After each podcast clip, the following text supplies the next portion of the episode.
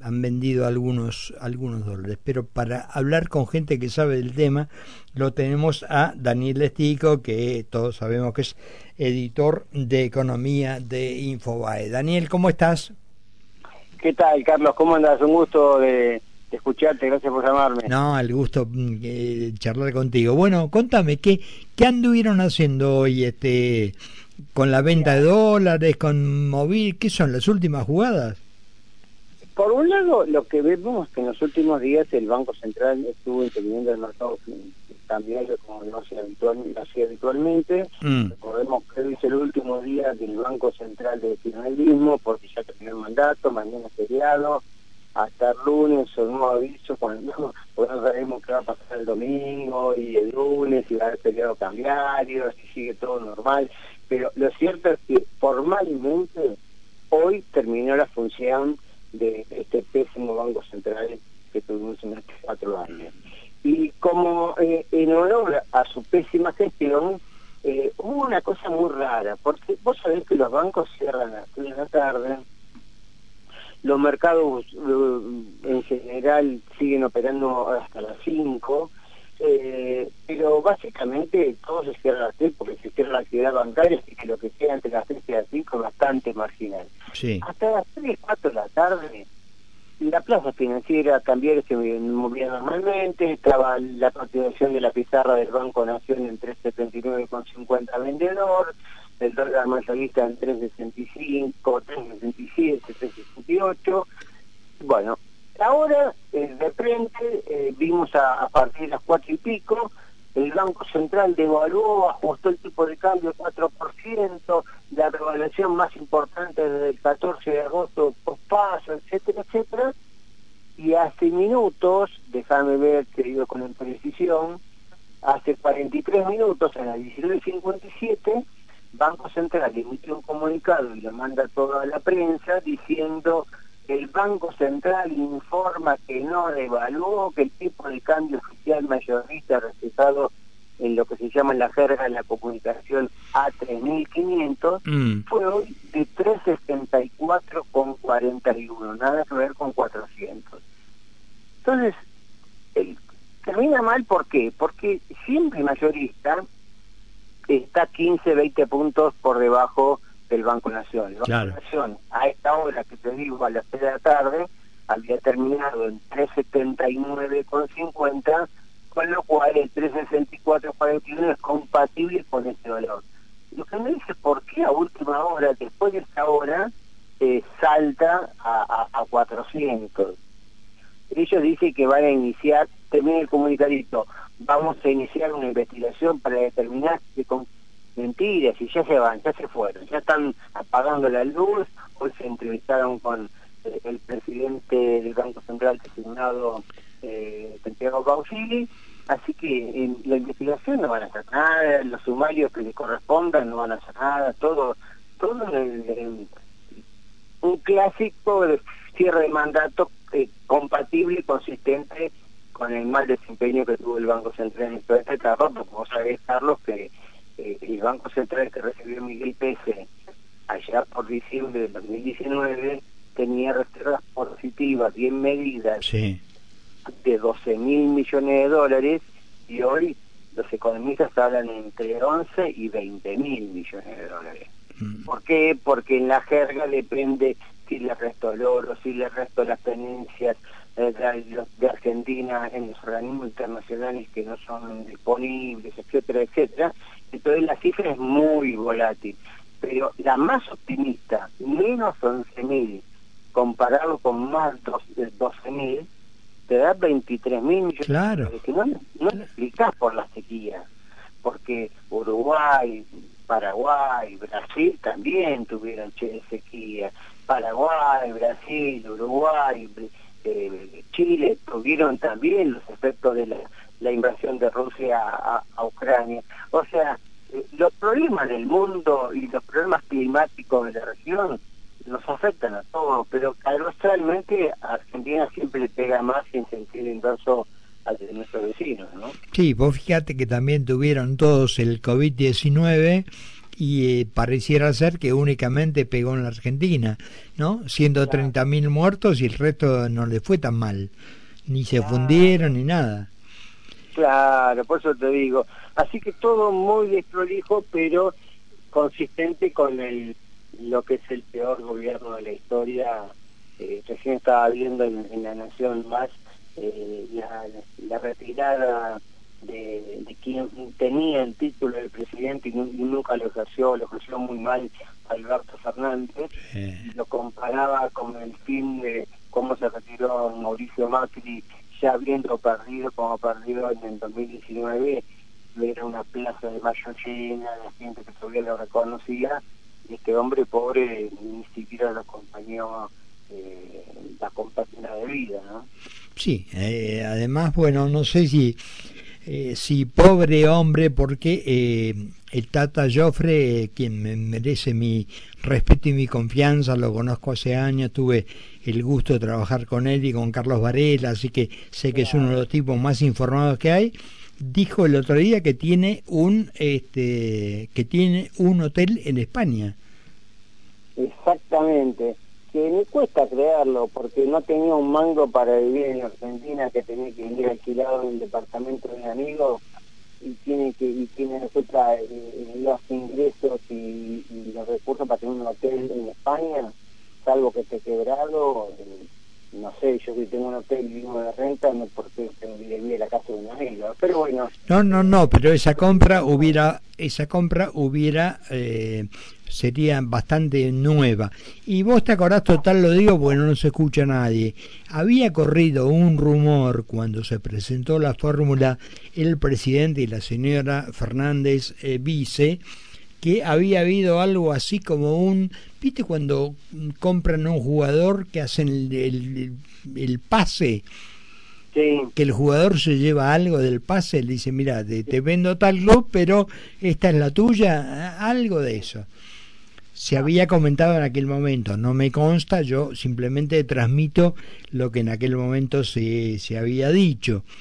Con lo cual... Y ahora que no sé si la diputada Ocaña o alguien de la oposición le están haciendo una suerte de, de, petición judicial para que no puedan salir del país ni él, ni Massa, ni nadie, hasta tanto den crédito de cómo llegaron al país y cómo, cómo están hoy, porque sospechan muchas irregularidades, ¿no? Las famosas manos porosas que, que, estuvo denunciando en campaña Javier Milei y esperemos que ataque a partir de, este domingo lunes, ¿no? Sí, sí, vos sabés que yo ayer eh, hablábamos aquí con Alejandro Fargosi y yo realmente le preguntaba, a ver, en el caso de la señora Fernández, está condenada, está bien, no tiene condena firme, todo lo que vos quieras, este, a través de, una, de donaciones no tiene nada a su nombre en el país. Eh, la pregunta es, y tiene un pedido de, detención que no fue ejercido en su momento producto de que tenía los fueros. Eh, ¿Es una persona a la cual se la puede habilitar para que salga del país? Sí, supuestamente no. pero bueno, me, excede, yo soy... No, no, no, no, no, ya, yo tampoco, yo tampoco soy abogado, pero te digo, Fargosi me dijo en un país... Que no, ¿no? Fargosi no, Fargosi me dijo en un país donde los jueces tengan lo suficiente que hay que tener, este, no. Bueno, de nuevo, eh, hoy viste que ratificaron con un año de atraso el nombramiento del senador juez. De Luis Juez Maravilla, claro. Como integrante del Consejo de la Magistratura. Entonces, si ahora la Corte se despabila y empieza a actuar con, con celeridad y, empieza a desempolvar todos los temas pendientes y instar a todo el sistema judicial a que también hagan lo mismo y que empiecen a acelerar los tiempos porque es una vergüenza que eh, hayamos tenido una vicepresidente condenada y recién ahora que tenemos un cambio de gobierno se despiertan para condenarla, bueno, bienvenido más vale tarde que nunca, pero que no pierdan más tiempo, ¿no? Sí, sí, evidentemente mm, tendrán, tendrán que ver ahí. ¿Cómo ves, eh, Daniel, el, el, tema? Ah, ante todo te, te comento, eh, esto que hablamos de la, de la ida y vuelta del, del dólar hoy. Cuando yo venía para acá en el auto, venía escuchando a unos colegas y había alguien que llamó y dijo, a las 4 de la tarde me cambiaron en la liquidación de la tarjeta me pusieron el dólar más alto que el que regía hasta las 3 de la tarde. Bueno, con lo que vos estás contando ya esto se debe haber arreglado y volverá toda la normalidad, ¿no? Sí, igual me suena eso, ese tipo de cosas hay que tenerla con cuidado. Eh, yo no estoy mirando la cuenta bancaria y el celular todos los días, pero las liquidaciones de divisas por los consumos con tarjeta de crédito lo ves en el al final del la liquidación del mes, no lo ves en minuto a minuto. A vos te ves que te entró Netflix o que te entró tal cosa, pero después el desglose, que eh, son 10 dólares que se transforman en 10 mil mangos porque toman el dólar de 3.50 más el 25 más el 30 más el 55, ese desglose lo ves en, en el resumen de la tarjeta de crédito. Así que eh, estamos con problemas, no los agrandemos, digo. No, no, no, porque no, te digo, es lo que, lo que escuché en un programa. ¿Cómo imaginás que, eh, que se puede reaccionar, que puede haber a partir de las ideas de mi ley, de este paquete ómnibus de leyes que va? ¿Cómo ves que pueda repararse un poco el daño económico hoy en el país? ¿Cómo? A ver... Dice una pregunta fácil, ¿viste? claro, no, porque llegamos evidentemente a una situación que yo no sé cómo se puede comparar, porque ni siquiera eh, se puede comparar con el 2001, hay otros que lo comparan con el Rodrigazo y, y hay, hay otros que lo, lo comparan con, con los precios reprimidos de, la época del Alfonsín, que terminó con la hiperinflación. Es muy difícil. Lo que sí sabemos es que el cuadro económico social que recibe Javier Milei eh, es uno de los peores de la historia. O sea, lo que dijo Luis Caputo, que es la peor herencia de la historia, y que también lo ratificó el presidente electo Javier Milei, sí. Eh, es real. Eh, esto es caótico eh, los economistas, periodistas más tenemos también mucha culpa porque a veces hablamos en difícil. Mm. se habla del déficit fiscal del 5% del PBI. Te pregunto a vos, le pregunto a cualquiera de, tu mesa, a los productores, a, los oyentes. ¿Tienen idea qué significa 5% del PBI? Porque suena a nada. Puedo hablar 5% y bueno, es una es arreglable cuando yo te digo que 5% del déficit fiscal equivale a 5 meses de los ingresos de la tesorería de la nación en el año, o sea, te está diciendo que, guarda, estos tipos estuvieron gastando lo que le va a ingresar hoy en diciembre, ya estuvieron gastando lo que le va a ingresar en abril, mayo del año que viene. Entonces, si vos en tu casa eh, vivís gastando lo que pensás que te va a ingresar dentro de cuatro o cinco meses, vos decís, vivo con el corazón en la boca y te morís de un infarto, porque puede ser transitorio, eh, algo que te pasó en siniestro de, y lo tenés que, soportar y buscar forma para financiarlo, pero no como estilo de vida esta Argentina. Entonces, el, el problema cuando uno lo pone en esa dimensión, ajustar 5% del déficit fiscal, es decir, tengo que achicar los gastos para que se me acomoden a ingresos que son cinco meses superiores. O tengo que buscar un, un, entre tratar de recuperar ingresos y tratar de achicar gastos y entonces el ajuste se transforma en tengo que recuperar el equivalente a tres sueldos. Estoy gastando 100 y o 130 y gano 100. Bueno, muchachos, eh, tengo que bajar a 70 porque que recuperar y, o, tengo que empezar a gastar 90 para achicar de a 10, pero eh, entonces el tema de ese punto de vista se le pone en dimensión de que es delicado. Dicho esto, digo, el tema de las LELI, que está muy confuso, hay muchos economistas alrededor, como por ejemplo Carlos Melconian, dice que para él no es tan importante resolver el tema de las LELI. Y yo creo que es crucial, ¿sabes por qué, Carlos? Porque la LELI, que es una bola de nieve que sí. a 10 puntos del PBI, entonces yo te digo 10 puntos del PBI, ojo, son casi 10 meses de los ingresos de la tesorería, que es una parte del sector público nacional, porque eh, también se presentan las cuentas móviles desglosadas, entonces es todo muy confuso. Pero para no ir de foco, eh, esos 10 puntos de, déficit fiscal que genera, o cuasi fiscal que genera el Banco Central, es producto de una tasa de inflación del 133% nominal a 28 días, que anualizado significa 254% anual, es una tasa del casi 25% por mes es insoportable. Entonces, si vos tenés un gobierno que dice fiscal de caja cero, o sea, a partir del lunes eh, no me importan los compromisos asumidos, yo voy a, tener que, voy a pagar lo que me ingresa. Me ingresa 100, voy a pagar 100. ¿Cuál es prioritario?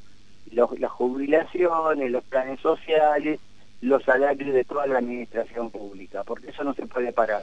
Ahora, el resto del gasto público, transferencias discrecionales a provincias, eh, obra pública, eh, el mantenimiento de las oficinas del Estado, esos proveedores, muchachos, a la cola. Si el sector privado está pagando 90 días, ustedes van a cobrar 120. ¿Por qué? Y hasta que se reanime la economía, empieza a, achicar esa brecha y eh, em, empieza a poner una casa en orden. Entonces, si hay déficit fiscal cero en caja a partir del lunes y por lo tanto hay emisión de caja cero para el tesoro a partir del lunes, bueno, solucionar el tema de la LELIC te permite bajar la tasa de interés rápidamente del 130 a ponerle al 20% anual. O sea, al 2% mensual. Pero eso tiene que tener un plan consistente, creíble, eh, rápidamente aprobado por el Congreso, con las medidas de, de fondo y empezar a andar eh, la economía. Si no está ese escenario, Javier Milei dice que va por el shock, pero termina siendo un cierto gradualismo y hago un primero un ajuste cambiario hoy, después espero liberar el cepo dentro de dos meses y después te vas te puedes dar la piña. Sí.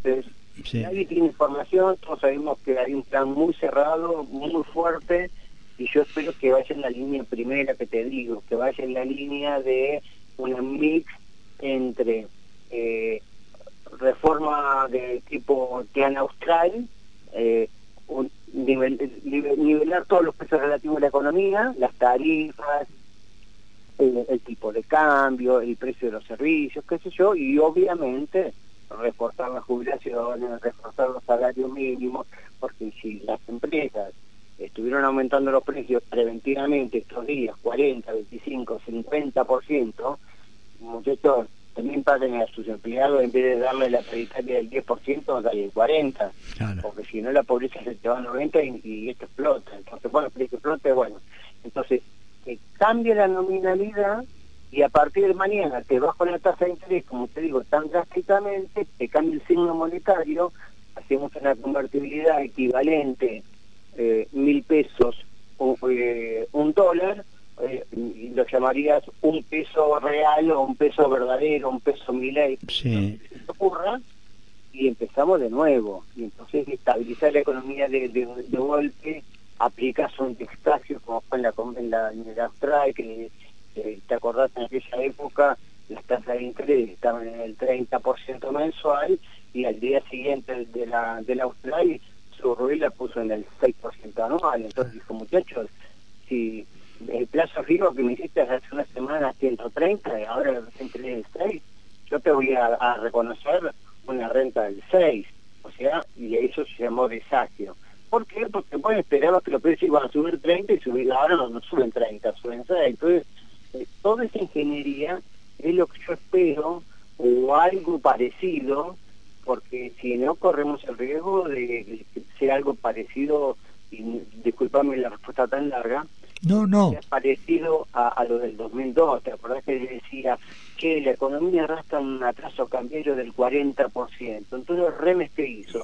Y bueno, salimos de la convertibilidad 1 a 1 y ponemos el dólar en 1.40 en cuatro meses teníamos el dólar en cuatro pesos sí, de haber sí, estado sí. uno a uno diez años. Sí. Entonces, ahora no hacer las cosas bien, plan integral, consistente, con respaldo fuerte y con sorpresa para que los mercados tarden un poco en digerirlo, eh, corres el riesgo de darte una piña, ¿no? Yo creo, eh, Daniel, y, y con esto te voy liberando, creo que al haber tanta cantidad de gente que votó a un candidato que dijo que viene que había que ajustar, que había que bajar, no prometió ningún castillo en el aire, no este no vendió caramelo falso, dijo lo que va a hacer y fue votado. Creo que en alguna medida quiero creer que hay un montón de gente que es la que va a tener que tener confianza que tiene, este, bueno, que le cayó la, la realidad sobre los hombros y dijo, bueno, así esto no va más, hay que hacer el sacrificio, ¿no? No, sí, seguro, pero también por eso digo, Javier Milei dijo, la única, el único ministerio que va a tener la billetera abierta va a ser el de capital humano. Exactamente. Eh, muchachos, si todo esto, el ajuste, nos lleva a una inflación, ponele, del 50, bueno, yo le tengo que asegurar a los jubilados, a, a, al policía, al, al médico, a, al docente, todos los empleados públicos eh, de, de, de, de, ley que laburan, darle sus aumentos. Ahora, voy a pasar un peine en la administración pública y voy a detectar que los famosos niños que, que cobran claro, para trabajar, claro. ese no cobre. Claro. Ese no cobre. Y ahí eso no significa eh, despedir gente, significa que gente que tiene un empleo privado y tiene un salario adicional en el sector público por no trabajar, o ese aparece como beneficiario de un plan trabajar, de una asignación universal por hijo, pero resulta que al final del día descubrí que son los rigolos, los chocolates rigó que te cobran eh, con tu nombre, pero son ellos, bueno, esa gente la que se va a ver perjudicada. Y eso es lo que uno espera. Si Javier hace eso, eh, nadie tiene que tener preocupación de que los sectores más afectados no se van a ver afectados una vez más que van a tener que pagar el ajuste aquellos que se anticiparon. Tani... Los que aportaron al dólar, los que anticiparon aumento de precios, etcétera, etcétera, ¿no? Tal cual. Daniel, te mando un abrazo grande, gracias por estos minutos. Eh, nos quedamos sin programa. Bueno, un gran abrazo y disculpa por ser tan... No, no, no, precisamente me gusta porque para eso te llamamos, porque tenés una, una manera muy clara y didáctica de explicar las cosas que es lo que uno quiere. Así que por eso te agradezco yo a vos. Un gran abrazo. Otro, Daniel Lestico, eh, economista, editor de Economía de Infobae, a las nueve de la noche en la República Argentina. Nos estamos yendo.